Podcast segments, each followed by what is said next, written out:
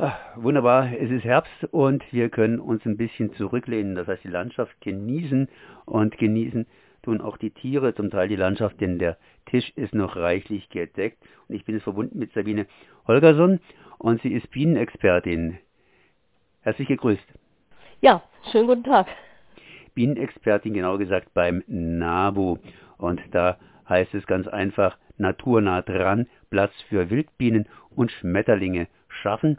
Das heißt, wir planen gleich mal fürs nächste Jahr vor, dass die Wildbienen und die Schmetterlinge, die Insekten, hier auch was zu futtern bzw. Lebensraum haben. Zuerst mal eine Frage, um was geht's denn überhaupt? Ich meine, wir haben jetzt hier in Baden-Württemberg die Initiative gehabt, rettet die Wildbiene. Und äh, ich wollte Sie einfach mal fragen, was sind denn überhaupt Wildbienen? Also Wildbienen sind diejenigen Bienenarten, die wirklich wild leben, die also von niemandem unterstützt werden, die also ihr Futter alleine suchen, die allein für die äh, Vermehrung sorgen, für die Fortpflanzung und sich auch ihre Nistplätze alleine suchen. Im Gegensatz zu den Honigbienen, die, wie ich immer sage, eigentlich vom Imker von vorn bis hinten gepäppelt werden. Die werden also gefüttert, ihnen wird ein Nistplatz angeboten in Form einer Beute, eines Bienenstockes, wo die drin wohnen können.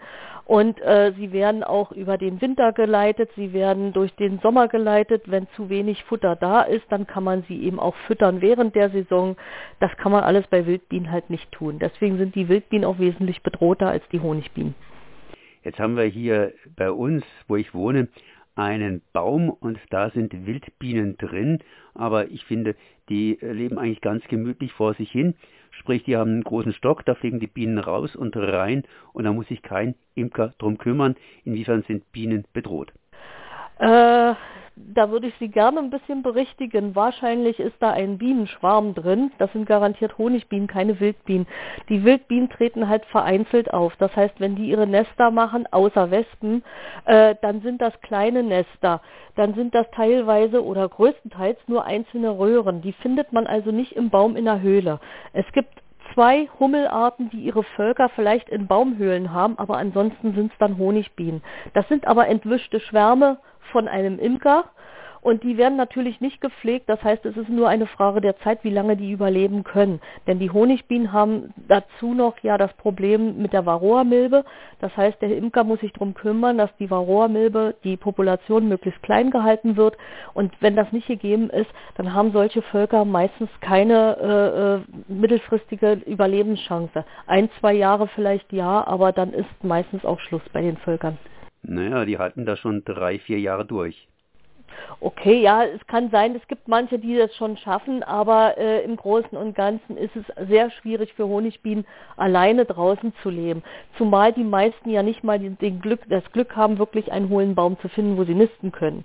Denn äh, die Waben und das, das hat ja doch schon eine enorme Größe, das hat ja mindestens eine Wespennestgröße, wenn nicht sogar noch größer. Von daher gesehen brauchen die schon entsprechend wirklich einen, einen ordentlichen Hohlraum, um da ein ordentliches Nest auch bauen zu können und ein Volk aufbauen zu können. Das ist normalerweise nicht so gegeben, weil bei uns ja Totholz und alles sofort äh, äh, entfernt wird und äh, alles ganz sauber, genudelt, geleckt aussehen muss, ähm, weshalb teilweise auch die Wildbienen eben immer weniger Nistmöglichkeiten haben. Und darum geht es um naturnah dran, dass man eben Lebensräume schafft. Es geht nicht nur darum, denen die Futterpflanzen hinzusetzen, sondern die brauchen natürlich auch Nistmöglichkeiten. 70 Prozent der Wildbienen nisten im Boden. Das wissen die meisten gar nicht. Das heißt, unsere Insektenhotels und Wildbienenhotels, die wir hinhängen, nützen denen dann gar nichts. Das sind über 400 äh, Wildbienenarten in Deutschland, die davon betroffen sind. Also man kann auch mit den Wildbienenhotels nicht allzu viel machen. Man rettet ein paar Arten, aber nicht alle. Das heißt, man müsste da sehr, sehr viel ja, Varianten bringen, dass die entsprechend ihre Behausungen finden und jedes Bienchen braucht eine spezielle Behausung oder zumindest äh, ja was eventuell Spezielles. Äh, naja, nicht jedes Bienchen, aber die Arten sind schon recht vielfältig und entsprechend vielfältig sind die Lebensweisen. Wie gesagt, 70 Prozent brauchen nackten Boden, meistens in der Böschung oder auch äh, flach, teilweise fest wie im, im Feldweg, äh, teilweise recht lockeren Sand wie die Sandbienen zum Beispiel. Äh, manche leben in Pflanzenstängeln und manche eben halt wirklich in diesen eigentlich Käferfraßgängen im Totholz, äh, die wir nachbilden mit unseren äh, Wildbienenhotels, die wir anbieten. Wie kann ich denn da überhaupt äh, was tun? Ich meine, es gibt ja sicherlich Gebiete, die haben sehr viel, sagen wir mal so, lockeren Sand. Da ist ja eine Bienenart unter Umständen gut versorgt, aber andere Bienen halt überhaupt nicht. Und wenn ich dann hingehe und in meinem Garten noch ein bisschen lockeren Sand dazu kippe, dann bringt es ja eigentlich relativ wenig, weil dort ist diese Biene schon gut versorgt, während ich eigentlich besser andere Bienen schützen sollte. Ähm, also sagen wir mal so, die Bienenarten, die jetzt zum Beispiel in den Sanddünen an der Küste vorkommen, die werden Sie bei uns hier in Baden-Württemberg sowieso nicht finden. Von daher gesehen äh, äh, bringt das dann nicht so viel, das ist klar. Aber Sandhaufen, Lehmhaufen, äh, lockt auf jeden Fall immer die heimischen Bienenarten an, die wir hier haben. Und das geht auch relativ schnell. Wir müssen nur mal den Mut zur Lücke haben im Garten, dass wir wirklich mal nackten Boden auch haben, nicht alles immer grün haben und vor allen Dingen im Herbst auch nicht alles aufräumen, sondern die Pflanzenstängel mal stehen lassen von äh, Königskerze, von wilder Karde, von Schafgarbe und so weiter, äh, dass man die Stängel stehen lässt, damit da auch die Bienen beziehungsweise auch die äh, Insekten zum Beispiel überwintern können beziehungsweise nisten können drin. Das heißt äh, Mut zur Lücke oder Mut zur Unordnung. Richtig, genau. Also mehr Unordnung im Garten ist auf jeden Fall mehr und äh, dafür muss man gar nicht viel tun, sondern einfach tun lassen. Also mein Rasen ist kein Rasen mehr. Ich habe einfach wachsen lassen, was da kommen will. Dadurch ist er schön bunt. Es ist natürlich Klee drin, es ist Hahnfuß drin, das was unbedingt äh, manche Leute nicht haben wollen, weil es Unkraut ist für die. Aber dadurch habe ich auch eine Vielzahl an, an verschiedenen Wildbienenarten drin. Meist so ganz kleine, die auch in mein Wildbienenhotel gehen, was ich hier habe, weil ich eben wenig unbedeckten Boden habe, auch keine Böschung habe. Aber äh, ich habe halt eine, eine Nisthilfe. Da gehen die rein, die Scherenbienen, die Löcherbienen und so weiter. Und die finden sich auf diesen ganzen ganzen Wildpflanzen, sage ich mal. Diese Wildpflanzen sind keine Unkräuter, sondern das sind Pflanzen, an die unsere heimischen Wildbienenarten angepasst sind. Und genau die brauchen die. Die brauchen nicht die Exoten im Garten, die wir reinstellen an Pflanzen, die wunderschön aussehen für uns, aber den Bienen nichts bringen, sondern die brauchen die heimischen Arten. Muss ich das Ganze jetzt schon vorbereiten oder kann ich mir da auch Zeit lassen zum, bis zum Frühling?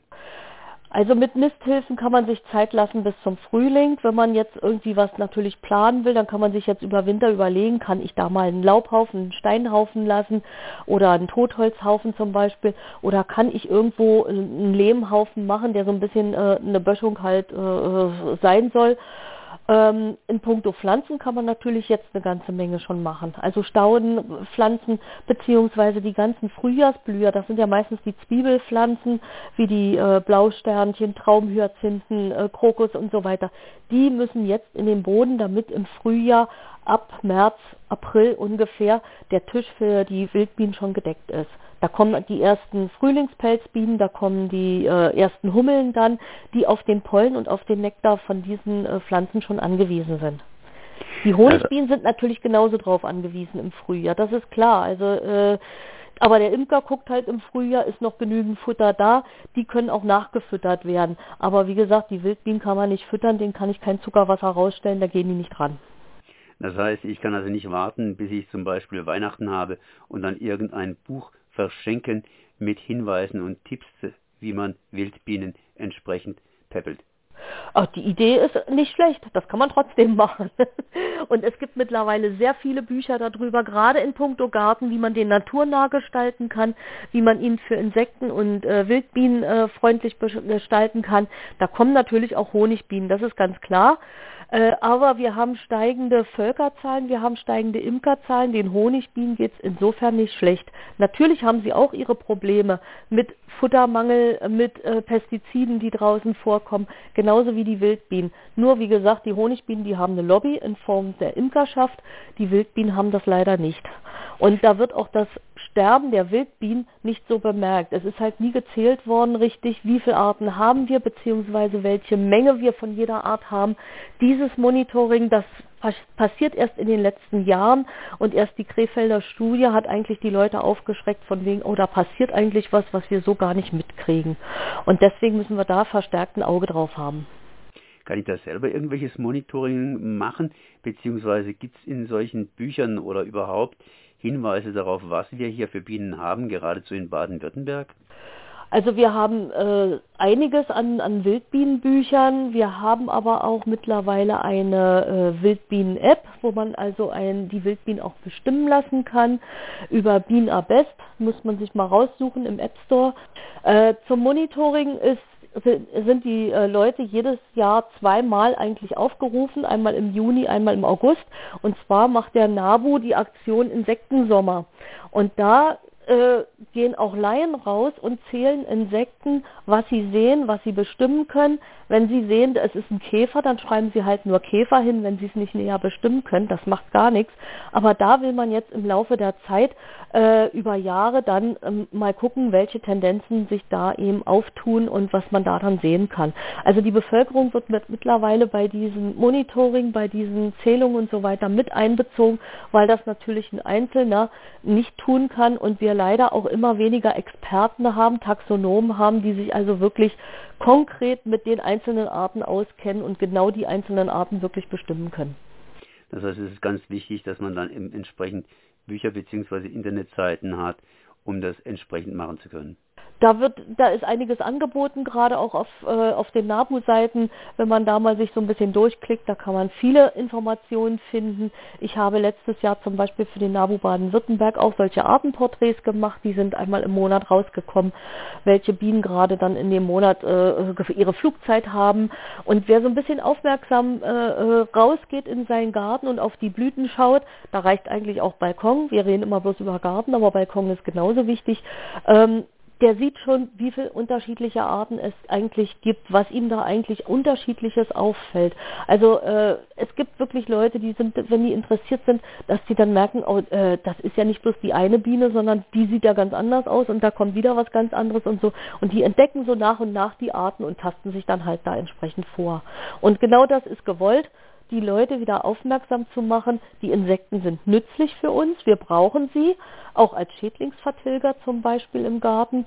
Und von daher gesehen ist das nicht bloß i oder da krabbelt was oder es ist lästig oder so, sondern wir brauchen die Insekten ganz dringend. Ja, dann danke ich auf jeden Fall mal Sabine Holgersson für diese Informationen, nähere Sachen, nähere Informationen natürlich auf den Webseiten des NABUs und Unterschiedswildbiene und ja, verwilderte Hausbiene ist, glaube ich, hiermit auch geklärt. Nicht alle, nicht alle Bienen sind Wildbienen, aber naja, wir, wir konzentrieren uns vor allen Dingen auf die wilden Bienen. Merci.